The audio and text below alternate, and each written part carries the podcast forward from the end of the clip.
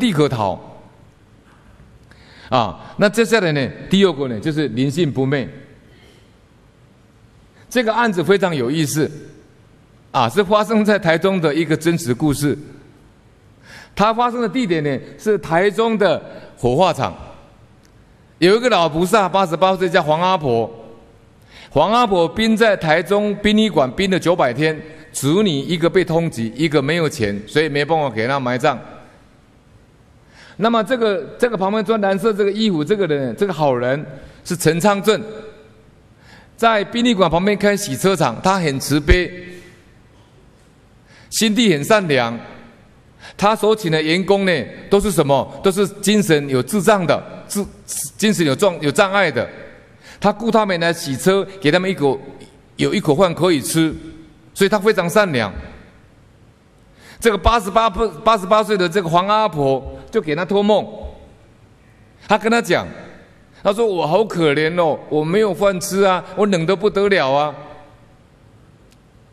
他说呢，你可不可以去帮人帮我找一个人呢，帮我把我火化掉，把我埋葬了，我们所谓的入土为安。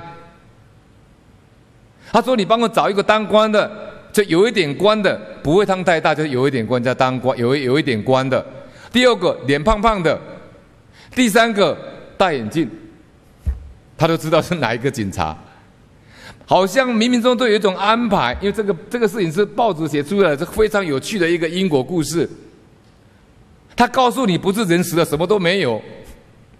结果呢，这个陈昌正呢，人很老实，也搞不清楚怎么回事。有一天，台中市警察局协和派出所的副所长林腾义。他们派出所呢，请他去牵警车回来洗车，因为台湾那个警察会装备检查，要把车子洗干净打蜡。他就到派出所去牵车，一牵车在门口看到副所长林腾义，吓一跳，哎，脸胖胖的，当官的，哈哈，戴眼镜。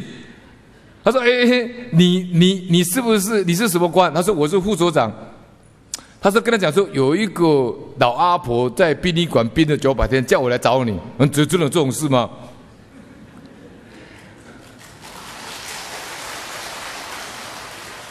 他说呢，他说他已经殡九百天了，梦中讲九百天，这听起来像神话。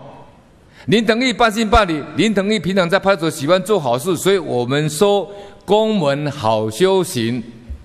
就像我平常在公门里面，总是希望见人为善。啊，然后呢，他就他就到殡仪馆去查，结果一查起来，果然有一个老菩萨姓黄，叫黄阿婆，子女都没有来收拾，他的尸体在冰在冷冻库冰了九百天，那就查出来了，总共呢，他去募款募三十万块台币，把他火化入塔。那更好笑的事情就是什么呢？因为还有一个冷冻费呢，大概是八十万，必须要去缴清，但是还没有协调好，因为必须找议员帮忙，去找市长、市政府的人协调，说这个钱能够减免。结果事情在办了一半过程里面，林腾义就升官了。升官以后呢，这个黄阿婆就给陈昌正托梦，他说：“你告诉那个大人，我们台湾叫警察叫大人。”他说：“你告诉那个大人，不要只顾升官，我的事情还没有办好呢。所以你不要以为神不知鬼不觉，天知地知，你知我知，一定有人在看的，一定要记得。然后呢，后来。”他就去跟林腾义讲，陈昌正跟林腾说，他来交代说，你不要只顾升官，忘了他的事。他说不会，那个林腾义副市长乖乖的到他林前跟老阿婆讲说，阿婆你放心，你的事儿我绝对办好的。后来真的给他办好，八十万减免，不要缴。那台湾呢，他会流行签乐透，地下赌赌庄赌钱的。那黄阿婆很有趣，他去跟他讲说，哎。我报你名牌好不好？叫你签几号，你就会中乐透。他说：“我施恩不求报，以人不追悔。我做好事不求回报，叫施恩不求报，以人不追悔，给人家就不后悔。这个叫什么？这叫真实功德。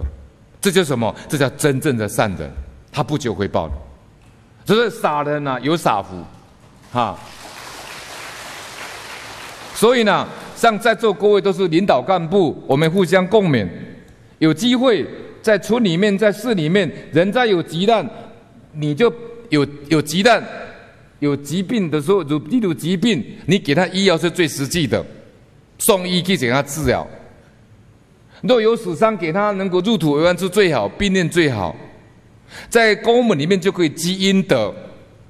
司马温公，我们的司马光讲一句名言：你留钱给子孙，子孙不一定会守得住；你拿书给子孙，子孙不一定给你读。